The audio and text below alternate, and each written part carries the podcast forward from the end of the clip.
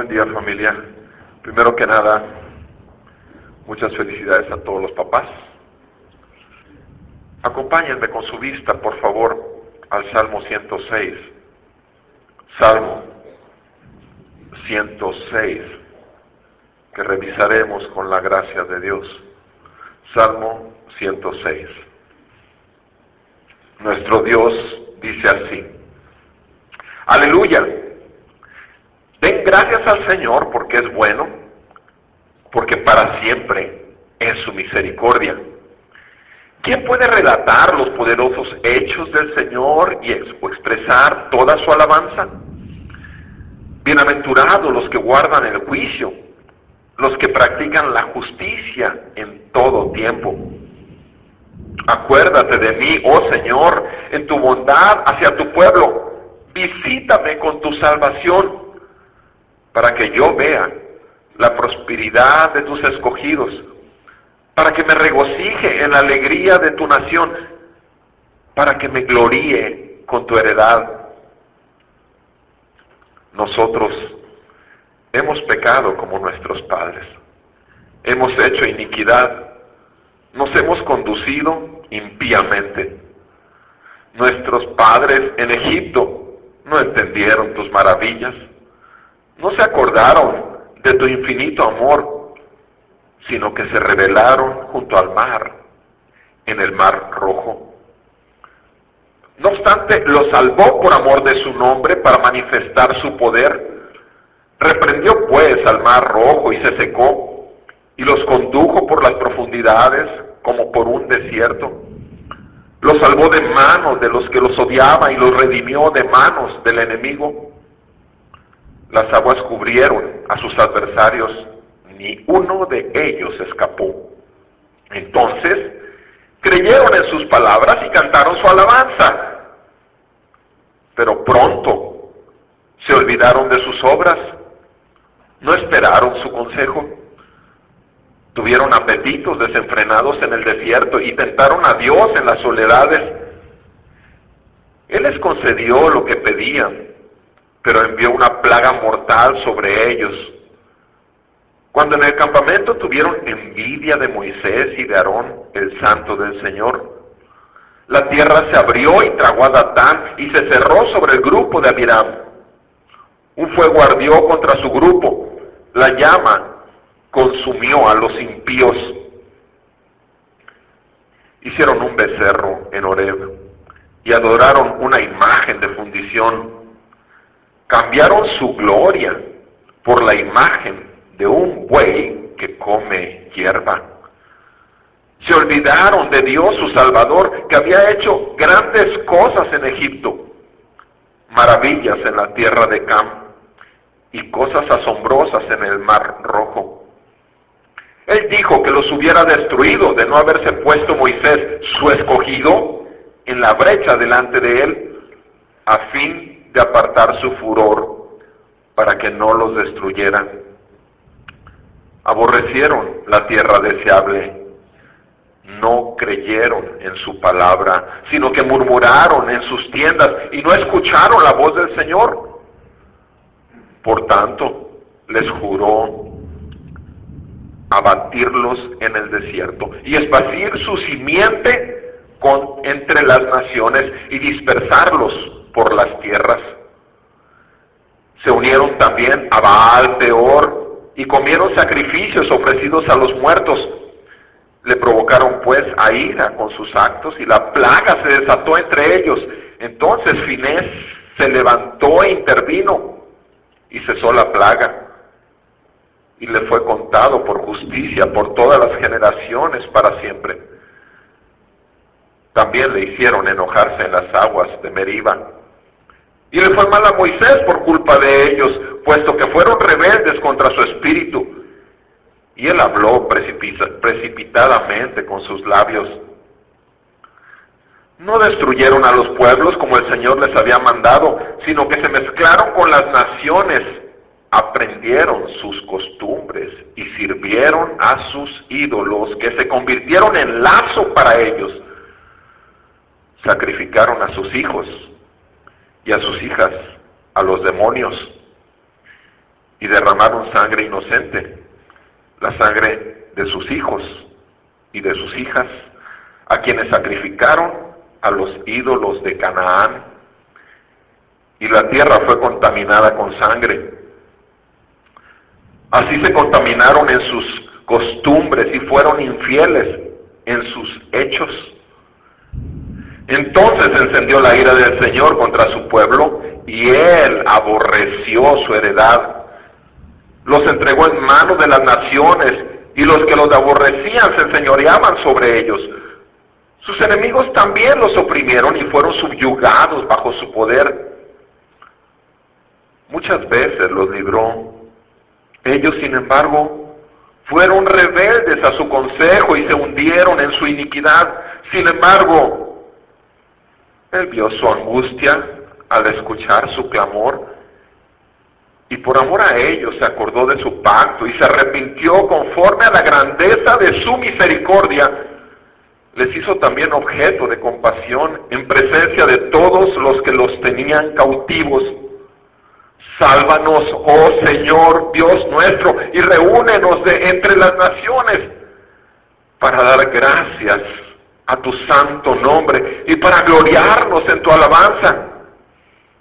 Bendito sea el Señor, Dios de Israel, desde la eternidad y hasta la eternidad. Y todo el pueblo diga amén, aleluya, aleluya. Padre bendito, te damos gracias por tu santa y poderosa palabra. Y aquí, Señor, como tu pueblo.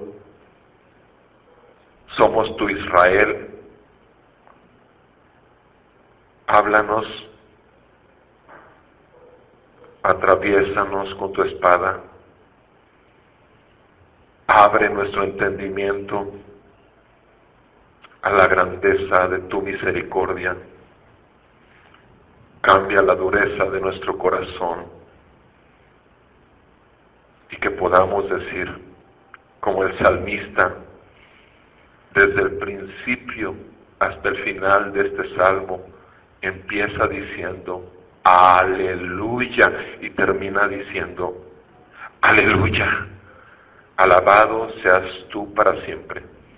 Por tu Espíritu Santo, ayúdanos Señor. En el nombre de Jesús te lo pedimos. Amén.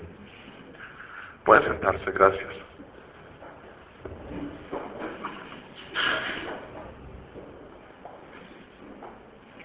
Este es un salmo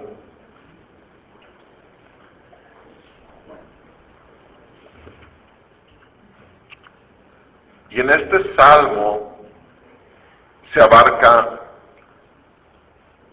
un buen espacio de la historia del pueblo de Dios.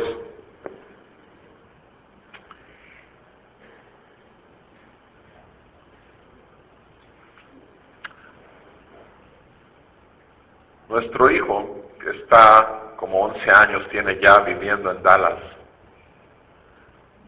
no pasa un tiempo en que sabemos viaja, tiene que viajar mucho para su trabajo, de pronto.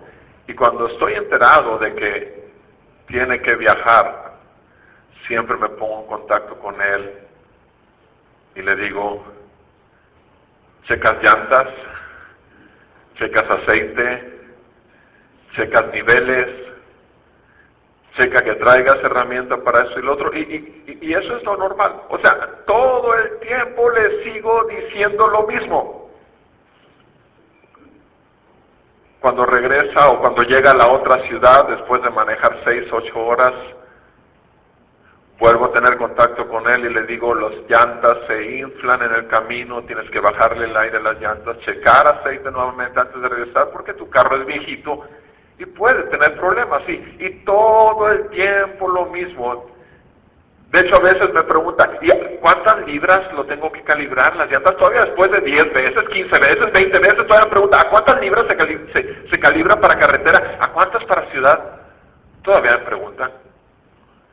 Y simplemente son consejos de un padre que también le tiene que hacer ver a su hijo que hay peligro en el camino. Son advertencias, son situaciones que, que, lo que quiere uno como padre es evitarlo. Porque amamos a nuestros hijos y queremos lo mejor para ellos.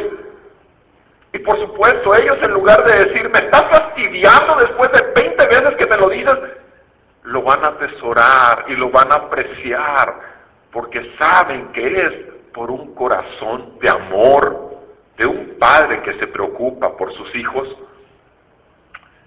Dice la palabra y quiero que vaya conmigo, por favor, a Primera de Corintios 10. Primera de Corintios capítulo 10, verso 1. Primera de Corintios 10.1 dice el apóstol Pablo, no quiero, porque no quiero que ignoren, hermanos, que nuestros padres todos estuvieron bajo la nube y todos pasaron por el mar. Y en Moisés todos fueron bautizados en la nube y en el mar, y todos comieron el mismo alimento espiritual, y todos bebieron la misma bebida espiritual, porque bebían de una roca espiritual que los seguía, y la roca era Cristo. Sin embargo, Dios no se agradó de la mayor parte de ellos, pues quedaron tendidos en el desierto.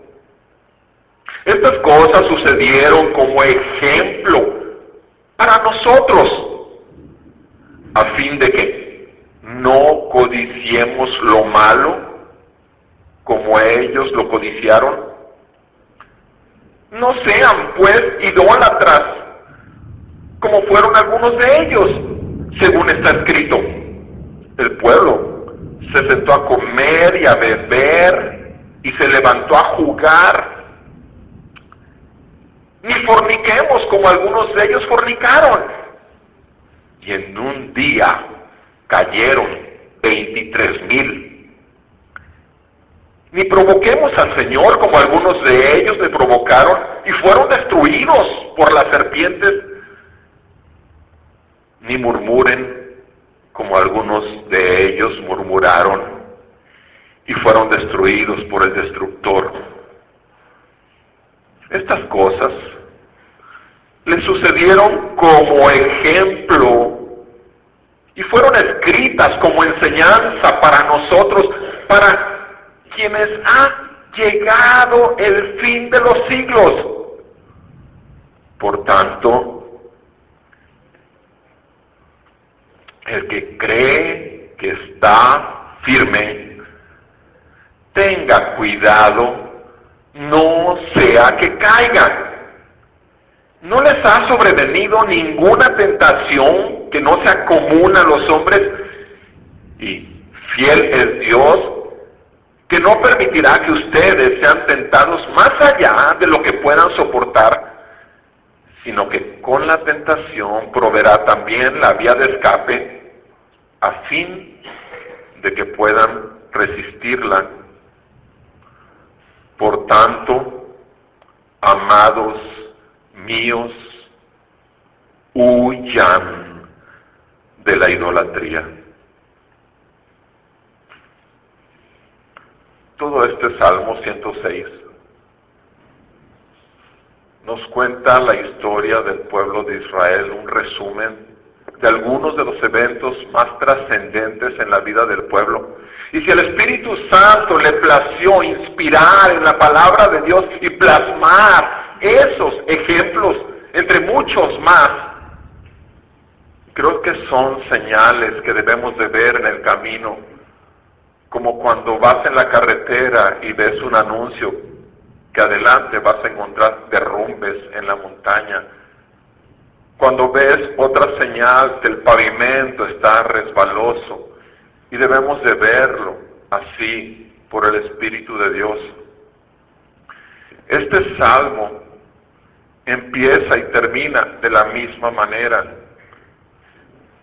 El primer aspecto que vemos de este salmo en el versículo 1 al 5 es alabanza, acción de gracias y petición. Alabanza, acción de gracias y petición. ¿Y cómo termina en el versículo 47 y 48? petición, acción de gracias y alabanza. Petición, acción de gracias y alabanza. No sé si puedas notarlo, pero, pero es exactamente lo opuesto y está encerrado todo este salmo en una sola palabra. Aleluya al principio, aleluya al final. Alabado sea Dios. Alabanza, acción de gracias y petición y por último, en el 47 y 48, petición, acción de gracias y alabanza. Pero, ¿qué hay ahí en medio? A partir del versículo 6 hasta el versículo 46, ¿qué existe ahí en medio? ¿Qué existe? Existe del 6 al 39 una confesión de pecados del 6 al 39, confesión de pecados. Del 40 al 43, consecuencias y juicio de Dios por esos pecados. Y del 44 al 46, misericordia de Dios por esos pecados.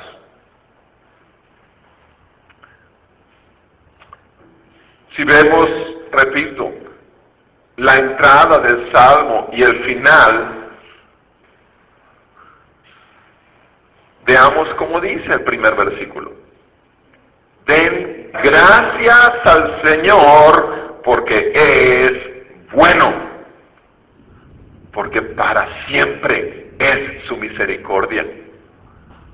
Den gracias a Dios porque es bueno, porque para siempre para siempre. Hace rato le decía a alguno de ustedes, en lugar de decirle felicidades a los papás, les voy a decir misericordia para ti y para mí. Misericordia. ¿Qué es lo que necesitamos los papás? ¿Que seas feliz porque eres padre? ¿O que Dios tenga misericordia de ti? como la ha tenido hasta este día, porque si tu hijo aún vive, es porque grande es su misericordia y Él es bueno. Es por eso nada más, no es porque lo merecemos, no es porque hemos hecho lo mejor como padres, al contrario, hemos sido pésimos y estoy hablando en forma personal, no puedo saber lo demás, yo no escudriño corazones. Pero hemos fallado tanto y la cuestión es que el Dios en el que servimos, en el que creemos y al cual vamos, es un Dios de generaciones. Es un Dios que ha apartado un remanente, ha apartado un grupo de personas en todas las edades del mundo, ha apartado un cierto número, es elegidos desde antes de la fundación del mundo, escogidos para ser santos y sin mancha delante de Él. Es un pequeño grupo, si, si contamos los millones y millones de seres humanos que han vivido y que han pasado por todas las generaciones en el mundo, es un reducido número de personas al cual Él ha elegido. Ha elegido, ha apartado para Él, y no solo a los padres, sino a los hijos y a los hijos de los hijos, y a los hijos de los hijos de los hijos, porque es un, es un Dios de generaciones. No es un Dios de una sola generación, sino es un Dios de generaciones.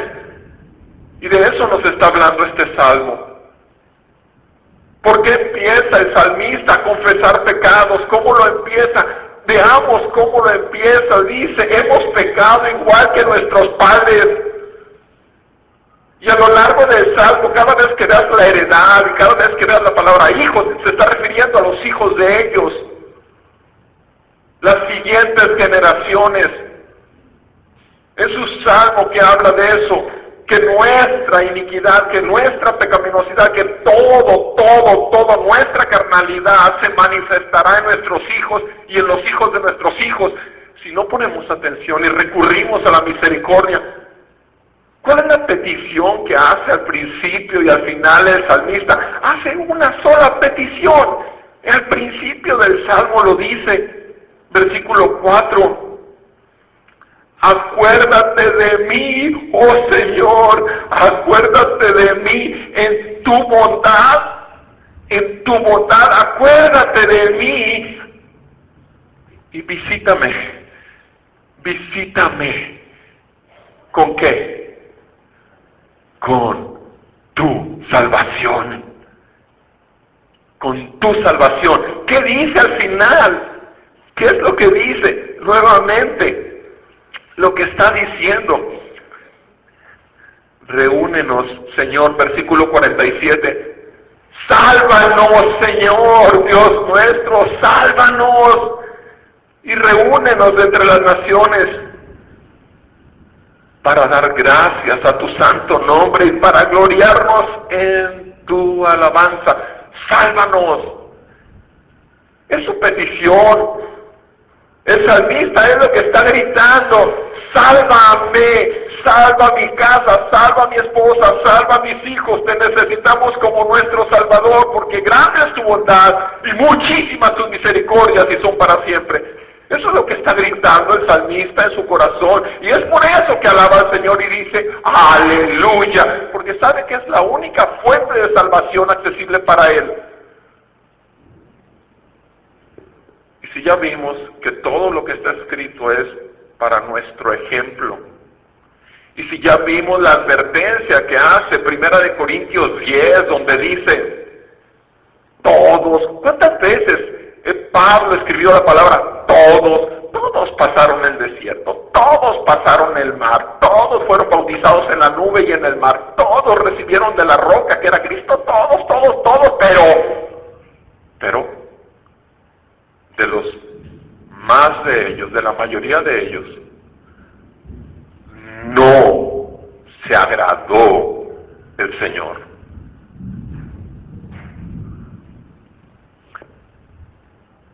En 1 Corintios 10 hace un resumen más pequeño del que tenemos aquí. Pero quisiera que con detenimiento pudiéramos ver esas ocho advertencias que encontramos aquí porque creo que el Espíritu de Dios nos puede hablar en ellas. Y la primera de ellas,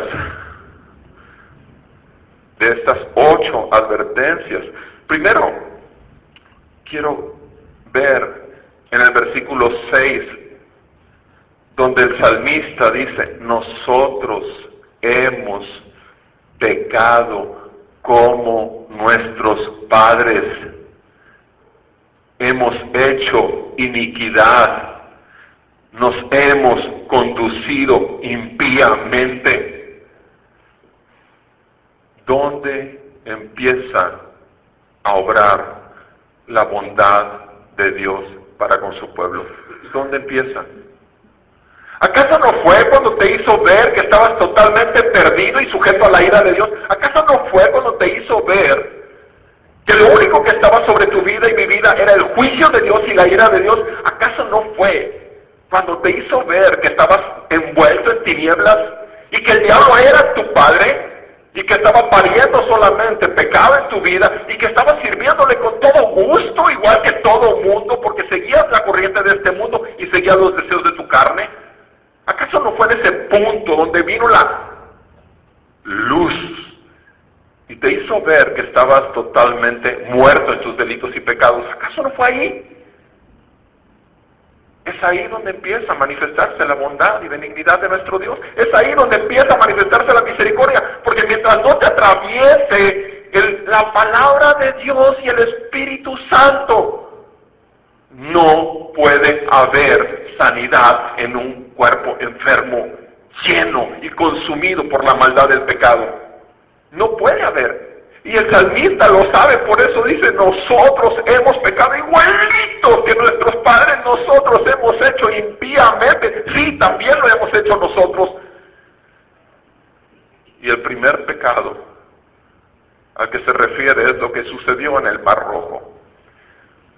Eso está en el versículo 7 al 12. El evento del Mar Rojo, ¿qué pasó en el Mar Rojo? El pueblo de Dios había sido sacado de esclavitud, de 430 años en esclavitud en Egipto. Y Dios lo quería llevar no solamente a libertad, no solamente quería romper las cadenas del pecado, no solamente quería romper la maldad que tenía control sobre ellos, no, quería llevarlos a la tierra prometida, al lugar de bendición, al lugar donde fluye leche y miel. No nada más era liberarlos, sino era entregarles las riquezas de su gloria. ¿Y qué es lo que vemos ahí? Lo que dice en el versículo 7. Nuestros padres no entendieron tus maravillas Nuestros padres no entendieron tus maravillas, no se acordaron de tu infinito amor. Fíjense cuál fue el problema. No entender todos los milagros que hizo, las señales que hizo en Egipto, diez plagas terribles que dejó caer sobre Faraón y, su pueblo. Y cuando son liberados, simplemente no entendieron que todo eso fue de parte de Dios para ellos, para bendición de ellos. No lo entendieron. Y no, dice ahí, no se acordaron. No se acordaron, tenían mala memoria. El pueblo de Dios tiene mala memoria, tenemos mala memoria.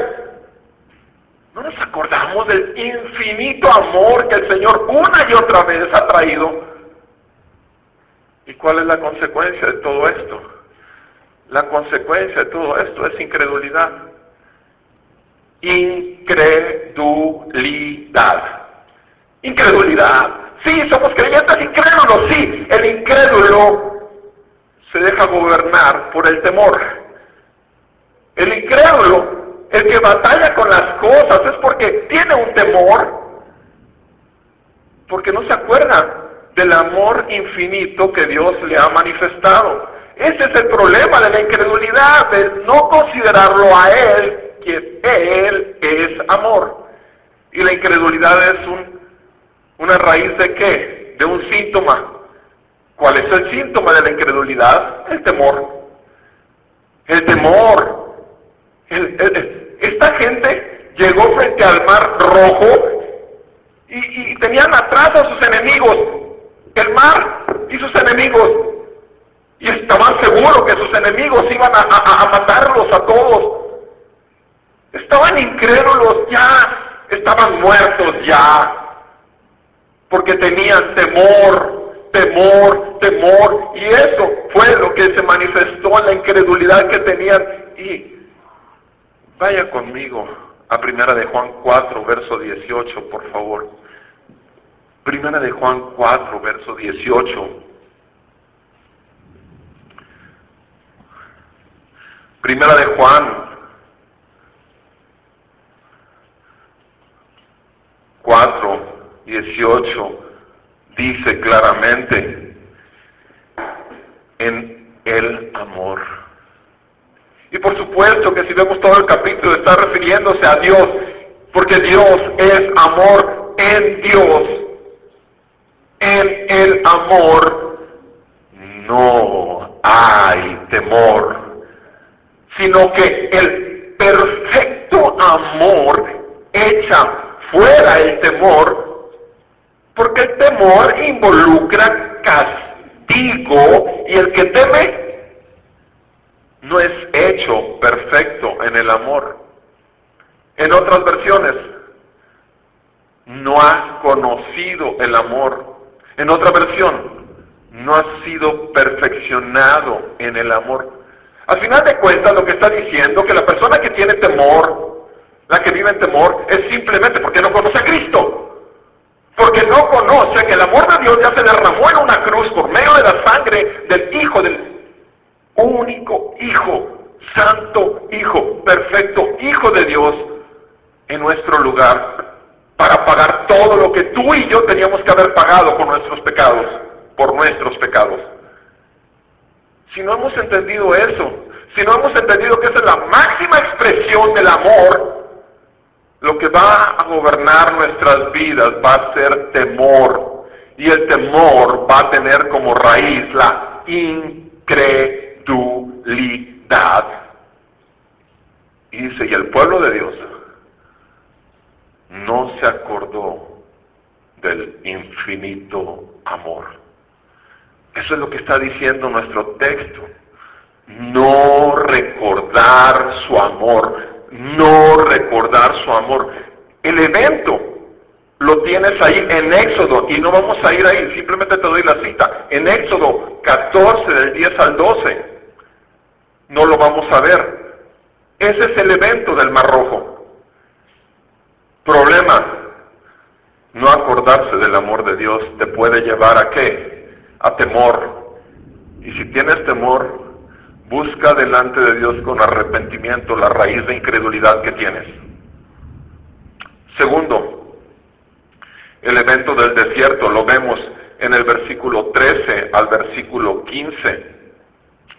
En el versículo 13 si vemos el versículo 12 que termina hablando de que los pasó por el mar, los liberó de sus enemigos que los perseguían, el versículo 12, y volvemos al Salmo 106, dice que después que ya los hizo que escaparan, dice, entonces sí, ahora sí, ya creyeron sus palabras. O sea, a pesar de su incredulidad, Dios obró, porque es un Dios lento para la ira y grande en misericordia. cuando los libró, entonces, dice el versículo 12, creyeron. Entonces sí, cuando ya les hace el favor y los bendice, entonces ya creyeron en sus palabras y ahora sí, vamos a cantar con gozo su alabanza. Sí, pero primero tiene que, que actuar, ¿verdad? Así somos, pecadores, impíos, carnales. Pero versículo 13 lo demuestra. Pero pronto, pronto, ya vimos ahorita en el primer evento que se, se olvidaron de su amor infinito. Pronto, ¿qué dice aquí? Se olvidaron de sus obras. Entonces, otra vez, aquí tenemos otra situación. No se acordaron de que Él es el Todopoderoso. No se acordaron. Lo primero que vimos es que no se acordaron de su amor y ahora tenemos otra vez otro olvido. No se acordaron de sus obras. No saben que es un Todopoderoso. ¿Y qué es lo que vemos ahí del versículo 13 al 15? Versículo 14 dice, bueno, en el 13, la segunda parte dice, no esperaron no esperaron su consejo. Versículo 14, tuvieron apetitos desenfrenados en el desierto y tentaron a Dios en las soledades. Tuvieron apetitos desenfrenados. Oh, entonces, ¿cuál era el problema? Tú y yo sabemos. El Señor les ofreció en el desierto mantenerlos con todas sus necesidades cubiertas hasta llevarlos a la tierra prometida. Y el Señor en su soberana voluntad decidió que fuese ese pequeño panecillo que se llamaba maná. Y eso era la provisión de Dios suficiente y diario para cada familia. Pero sin embargo, el pueblo estaba acostumbrado a tener, a tener apetitos insaciables. Habían estado acostumbrados en Egipto a comer los mejores animales, las mejores cosechas. Tenían apetitos voraces. ¿Y qué pasa entonces? Que lo que sucede es que esta gente tiene un descontento en su corazón porque ese miserable pan no es suficiente para satisfacer mis apetitos. Mis apetitos. Entonces hay un descontento, hay una inconformidad. Por lo tanto, ¿cuál es el resultado o el síntoma, la manifestación? Quejas, quejas, una y otra vez, quejas. ¿Por qué nos sacaste? Le decían a Moisés, ¿por qué nos sacaste? Mejor nos hubiéramos quedado allá, comíamos mejor allá quejas y quejas y quejas y quejas, inconformes, descontentos con la provisión diaria de Dios. Y quejas y quejas y quejas. Eso es todo. Simplemente no se acordaron de sus obras, de que Él es el Todopoderoso y de que Él es soberano sobre su pueblo. Quejas. Esto, por supuesto, lo vemos en el libro de Números, capítulo 11, del 4 al 6. Tampoco vamos a ir ahí, pero si quieres anotar la cita, números 11 del 4 al 6. Apetitos desenfrenados.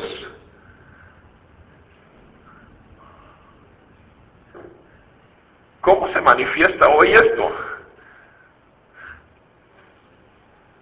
Los hijos de Dios quieren poder. Los hijos de Dios quieren cosas materiales los hijos de Dios quieren porque creen que lo merecen, que ahora tienen todo el derecho, la voz, el poder, las fórmulas mágicas y demás para poder obtenerlo. Sí. Poder, autoridad, puestos de eminencia aún dentro de la iglesia y cuestiones materiales. Nunca están satisfechos con lo que a Dios le place darles por amor, por amor, por amor. Este asunto del desierto, en el versículo 14, dice, tentaron a Dios, versículo 15, ¿qué dice el 15? Él les concedió lo que pedían.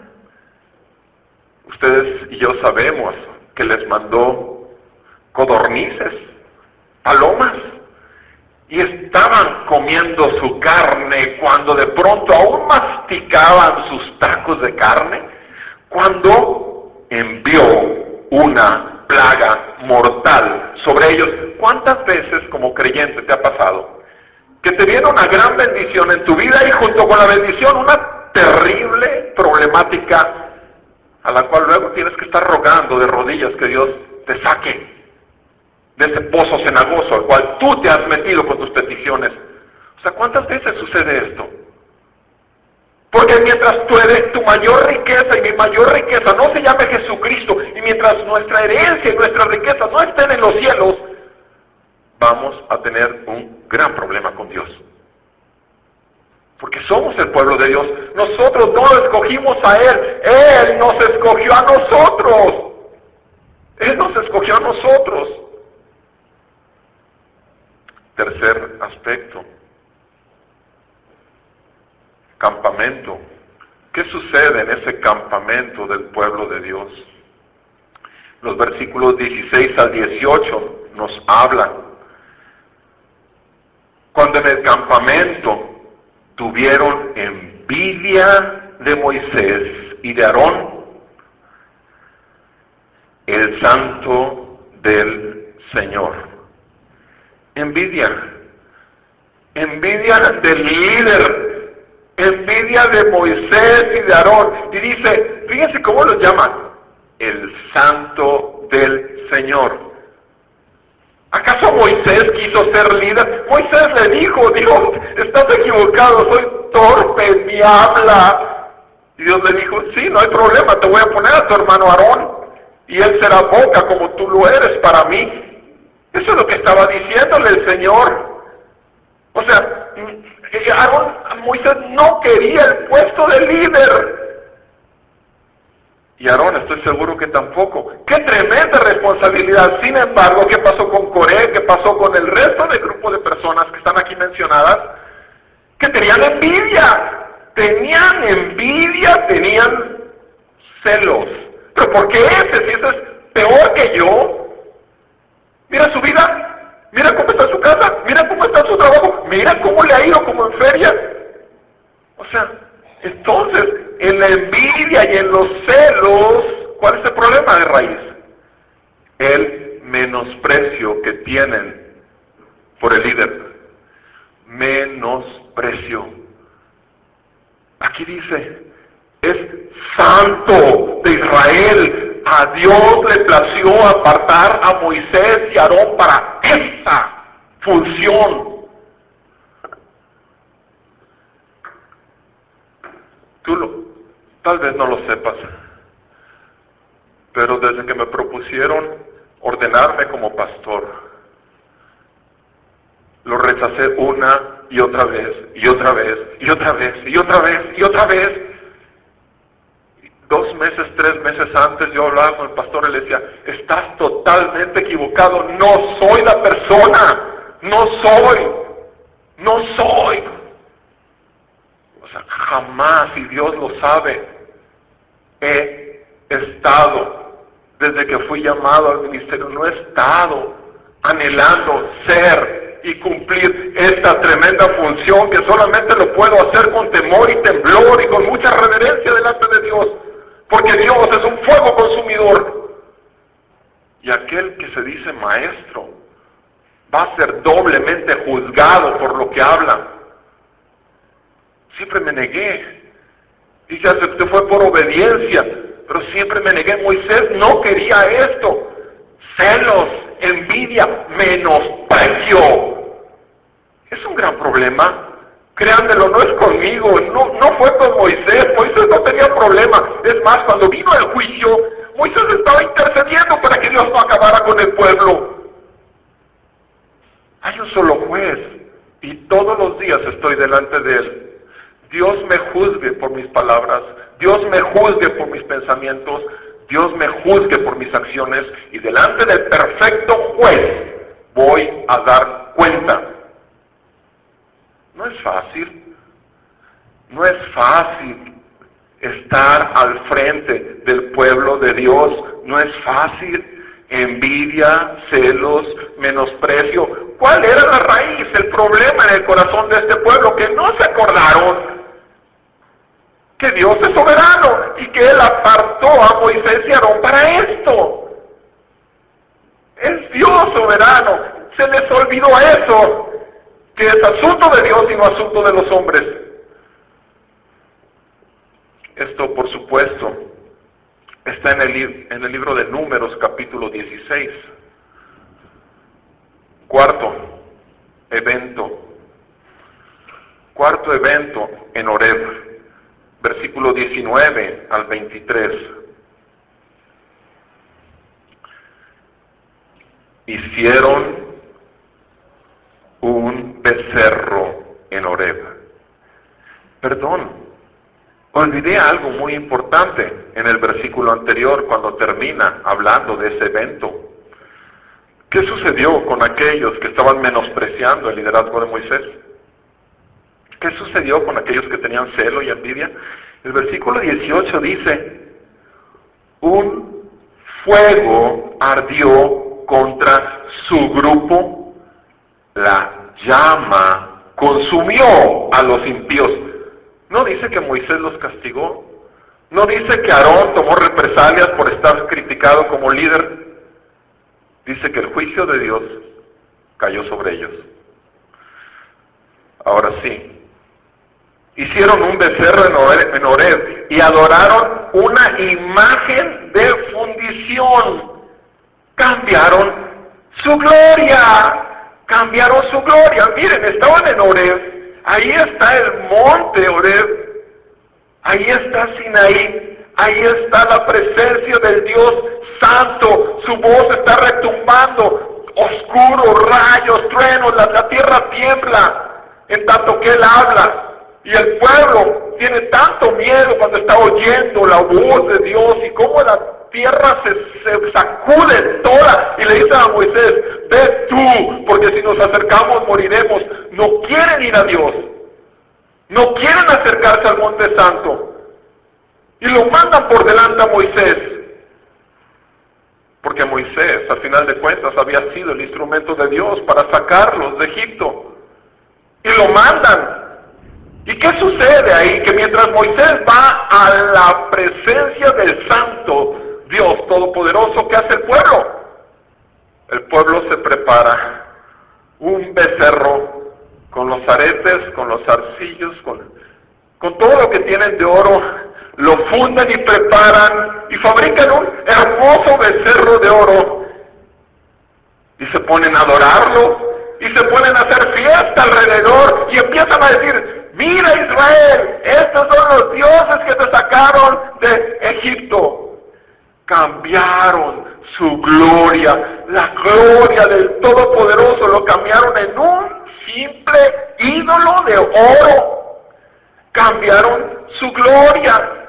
Por supuesto, es idolatría. ¿Por qué? ¿Por qué pasó esto? ¿Qué dice el versículo 21? No se acordaron de algo. El versículo 21 dice, se olvidaron de Dios, su Salvador. Otro olvido del pueblo de Dios. Se olvidaron que no fue el becerro. Se olvidaron que no fue el hombre. Se olvidaron que fue Dios, el Todopoderoso, el que los libró de la esclavitud en Egipto. ¿Te has olvidado acaso?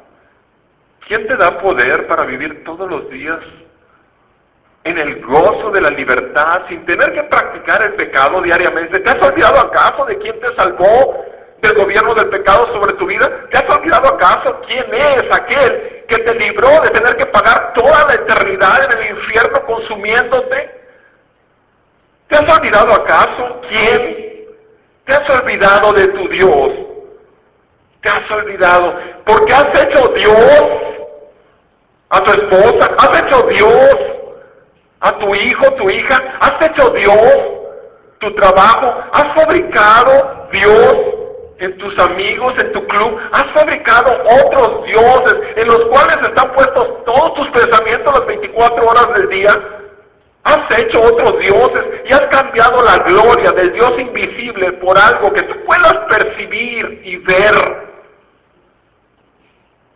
¿Has hecho esto? ¿Te has olvidado acaso, sí, de que Dios es tu Salvador? Dice el versículo 21, que ha hecho grandes cosas en tu vida que ha hecho grandes cosas en tu vida, como lo hizo con el pueblo de Dios en Israel. Hizo grandes cosas con ellos. Esto lo podemos leer en el libro de Éxodo capítulo 32. No se acordaron de sus grandes obras de salvación, amada familia. Nuestro corazón es una fábrica de ídolos.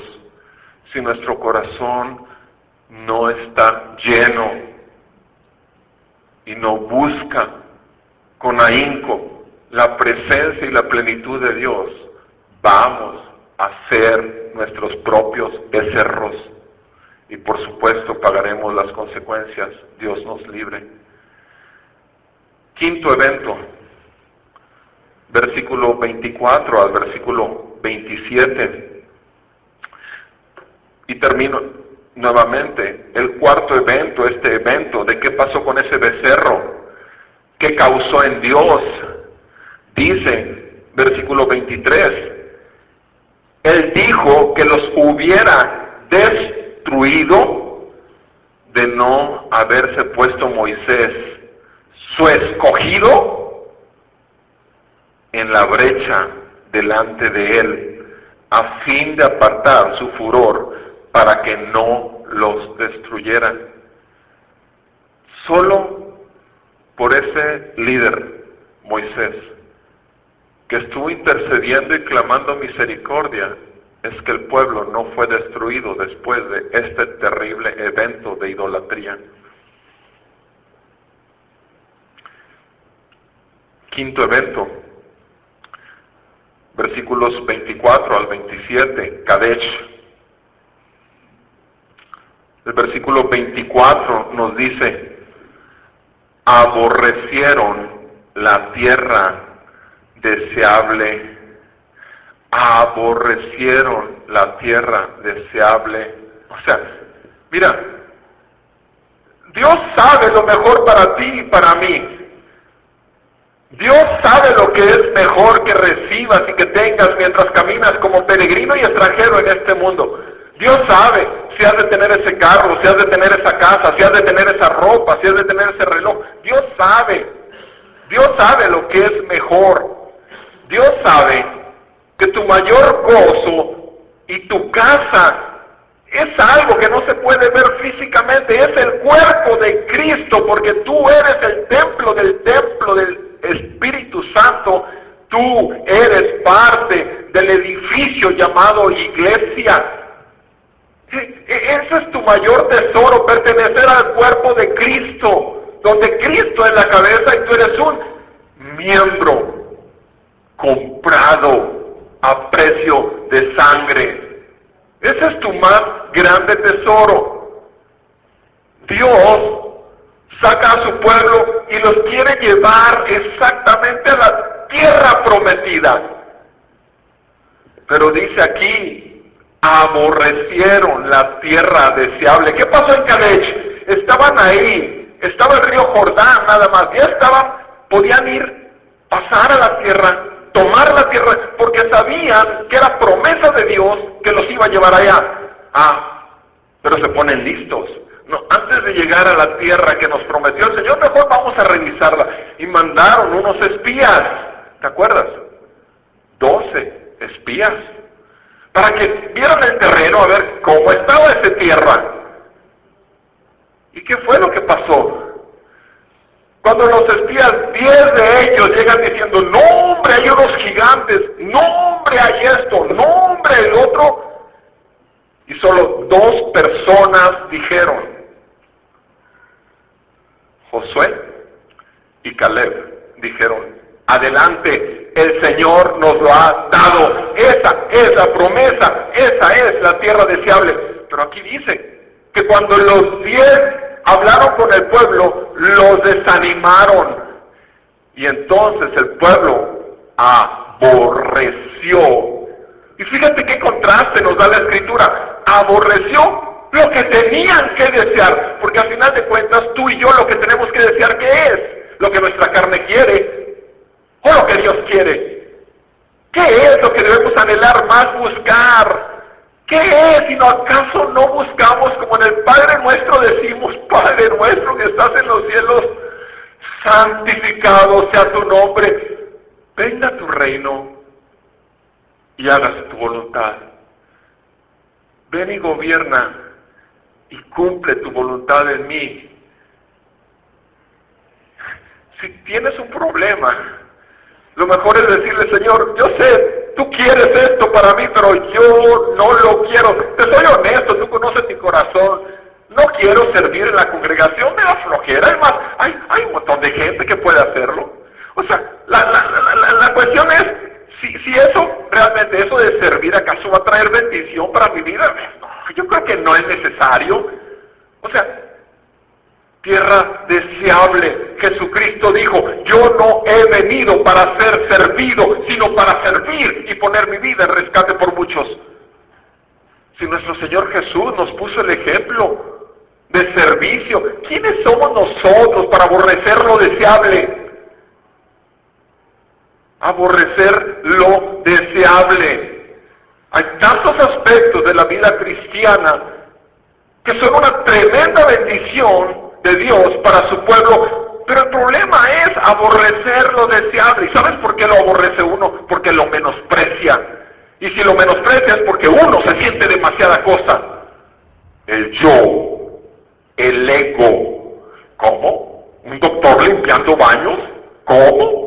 ¿Un doctor limpiando aceites de los carros? ¿Cómo? O sea, ¿sabes una cosa? No somos nada. Y de lo que tenemos, nada es nuestro. Y todo nos ha sido concedido por pura gracia. Y no ha sido para que nosotros nos gloriemos en eso, sino para qué? para que Dios sea glorificado a través de eso que nos ha concedido donde quiera que estemos.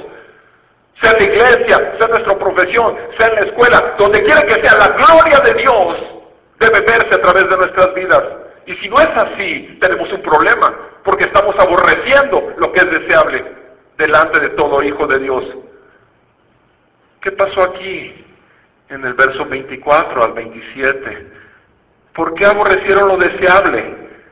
Dice, versículo 24, no creyeron en su palabra. No creyeron, se les olvidó que Dios tiene palabra. Se les olvidó que Dios cumple todo lo que promete. Se les olvidó. Otra vez, no se acordaron que Dios es un Dios de promesas y que Él es fiel. Se les olvidó. No recordaron. No le creyeron. Qué cosa tan terrible. Porque con la palabra de Dios, Dios hizo los cielos y la tierra. Con la palabra de Dios, Dios te hizo a ti y a mí nacer de nuevo. Con la palabra de Dios, Él sigue santificándote y purificándote y arrancando todo aquello que está en tu carne, que tiene que ser puesto bajo el gobierno del Espíritu de Dios. Se les olvidó la palabra, no creyeron en la palabra. Números 13 es el capítulo, versículos del 25 al 29.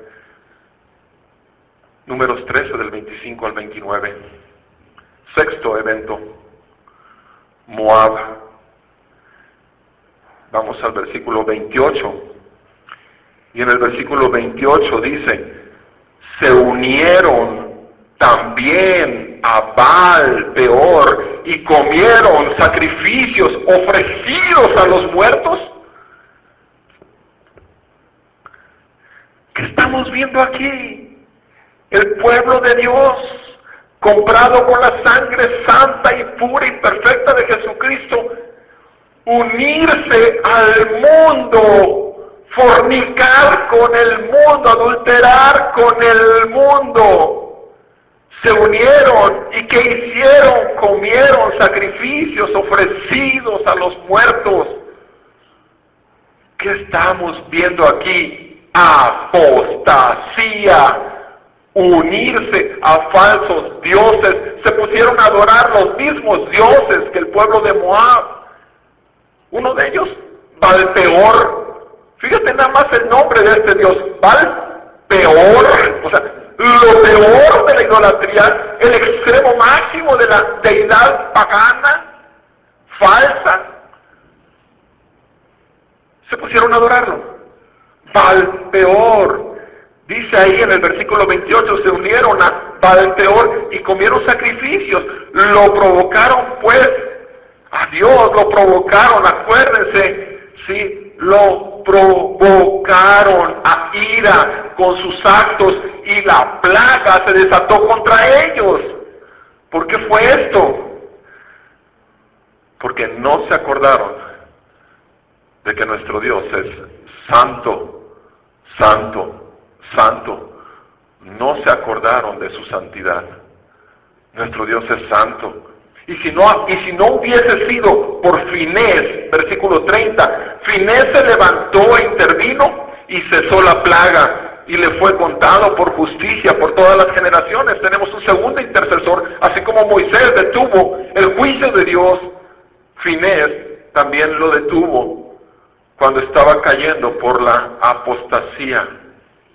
Todo esto lo vemos en el capítulo 25 del libro de Números.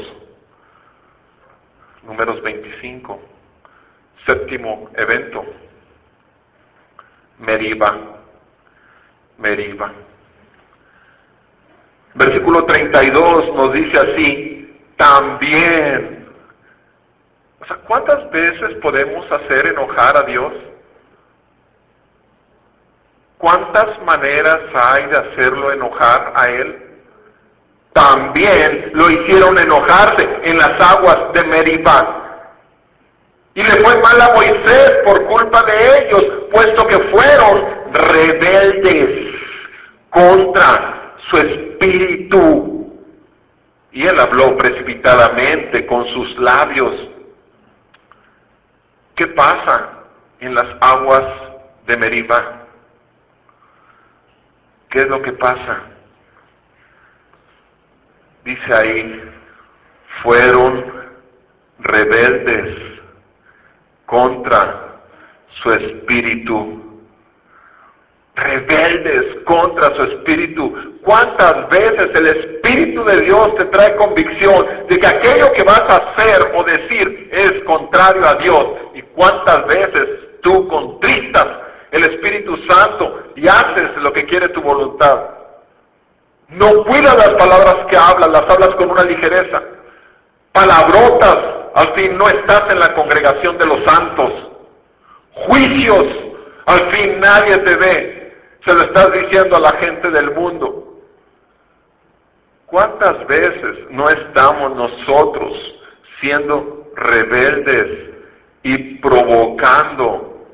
Eso es lo que estaba, lo que trae el problema de la rebeldía al Espíritu de Dios cuando nos habla. La rebeldía al Espíritu de Dios es una provocación directa a Dios. Las aguas de Meriba es, acuérdense ustedes, al principio de ese viaje por el desierto, tienen sed y están criticando a Moisés y están juzgando y Moisés les da agua. Al final del camino también están fastidiando tanto a Moisés, necios siguen, quieren en su necedad seguir aferrados, descontentos con lo que están teniendo, descontentos, no están conformes y le exigen a Moisés. Tan es así que Dios le dice, háblale a la roca y de ahí saldrá agua para ellos. ¿Y qué hace Moisés? Moisés enseguecido por todos los gritos del pueblo, lo que hace es agarrar una vara y golpear la roca. Y por ese acto, Moisés mismo no pudo entrar en la tierra prometida, porque aún él, como líder, sabe que Dios no tiene por inocente al culpable. No saber escuchar al Espíritu y obedecer al Espíritu de Dios, sino nuestras propias voces carnales, nos trae un problema de provocación delante de Dios que es santo. Meriba. Éxodo 17, del 1 al 7. Éxodo 17, del 1 al 7. Y también el final, el segundo evento de Meriba, números 20, números 20 del 1 al 13. Números 20 del 1 al 13. Y el octavo evento, ¿cuál fue? El octavo evento fue Canaán.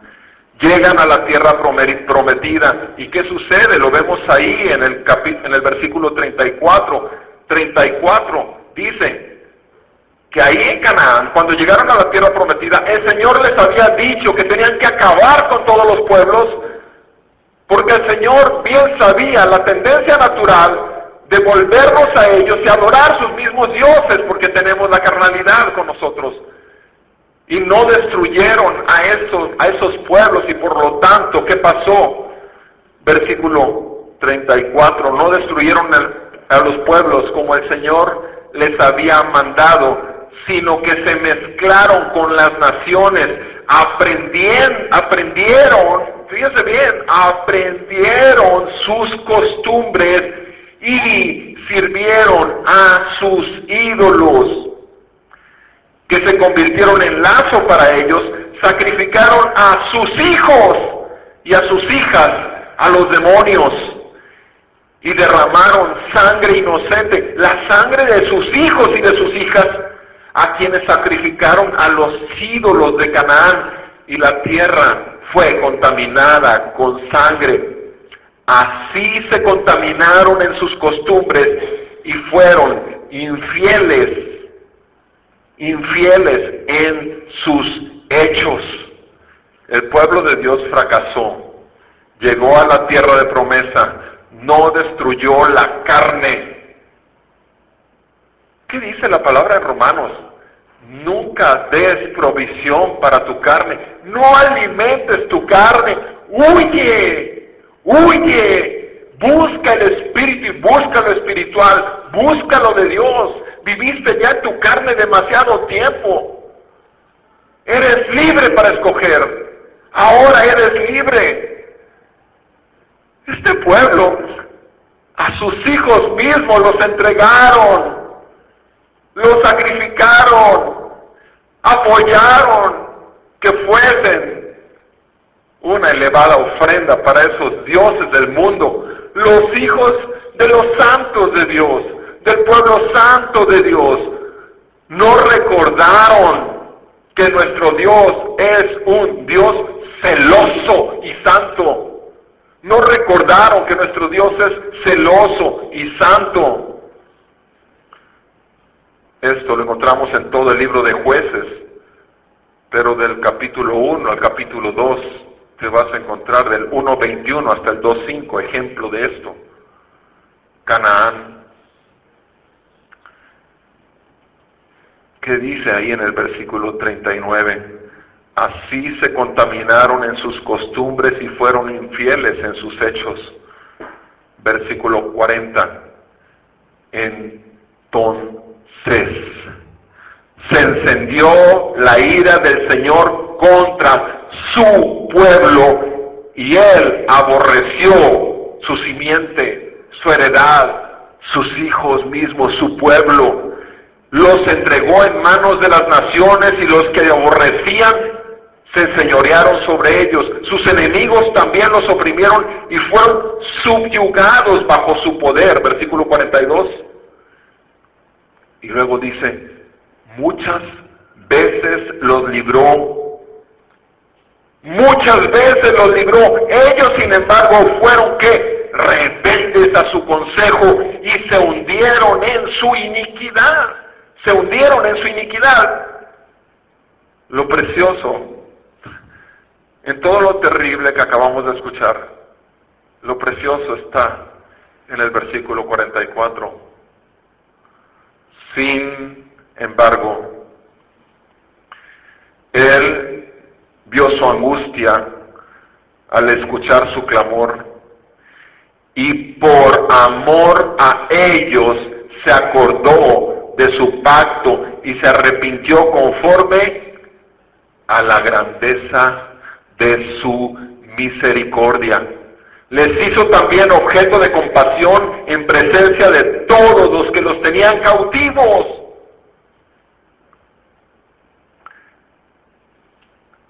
Génesis 28, verso 13.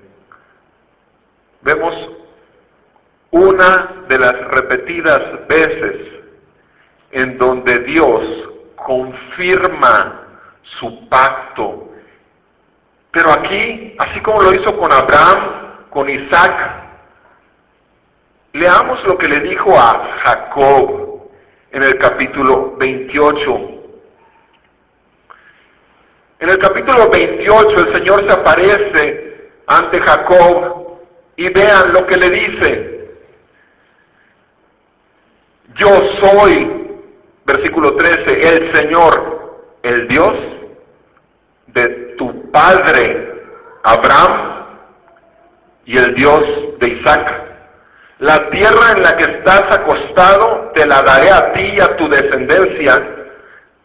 También tu descendencia será como el polvo de la tierra y te extenderás hacia el occidente y hacia el oriente, hacia el norte y hacia el sur, y en ti y en tu simiente, en ti y en tus hijos serán bendecidas todas las familias de la tierra.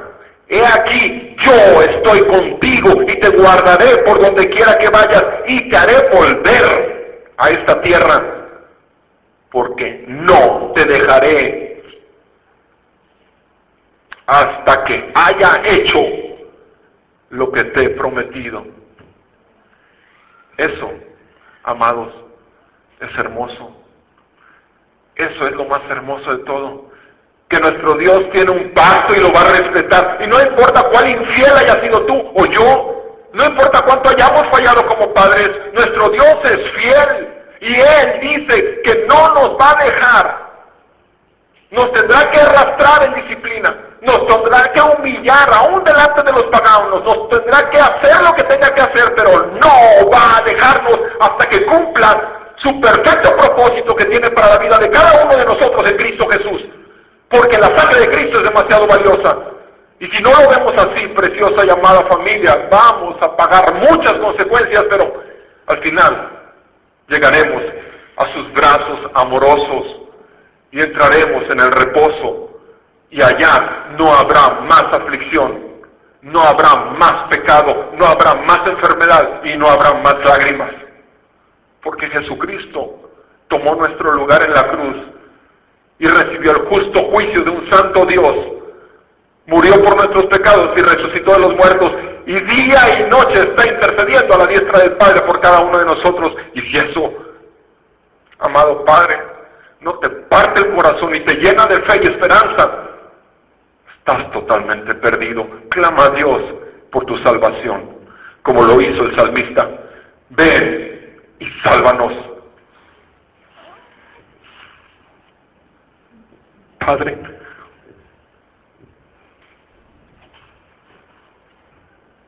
todos nosotros hemos fallado, como nuestros padres. Todos nosotros hemos caído en toda esta serie de pecados en toda esta serie de faltas, en toda esta serie de olvidos. Pero Padre, tú una y otra vez, Señor, nos has traído de nuevo al redil, porque tú eres el buen pastor y el buen pastor su vida da por las ovejas. En el nombre de nuestro Señor Jesucristo, ayúdanos, Señor, a los padres. Aquí en tu pueblo tú tienes mamás que son papá y mamá. Este no es el día del papá solamente, es el día de los padres, porque lo que nosotros como padres hagamos o dejemos de hacer va a repercutir en nuestra simiente, que es tu simiente, en nuestra heredad, en tu pueblo que sigue por generación tras generación. Y Señor, hoy rogamos misericordia, rogamos, como lo dice el salmista, ven y sálvanos. Bendito sea el Señor. Dios nuestro, desde la eternidad y hasta la eternidad. Y todo el pueblo diga, amén, aleluya, en el nombre de nuestro Señor Jesucristo. Que Dios nos ayude, padres. Amada iglesia de nuestro Señor Jesucristo, nuestro Dios te bendiga abundantemente y te guarde te libre de todo mal. Que el Señor alce su rostro sobre ti y siga teniendo de ti misericordia. Que el Señor levante su rostro sobre ti y te llene de su paz. Que el amor de Dios eche fuera de ti todo temor. Que la gracia de nuestro Señor Jesucristo sea su poder obrando en las áreas donde tú eres débil y que la comunión de su Espíritu se manifieste en tu vida escuchando su voz diariamente y poniéndola por obra. En el nombre de Jesús es lo que pido a Dios para ti. Amén y amén.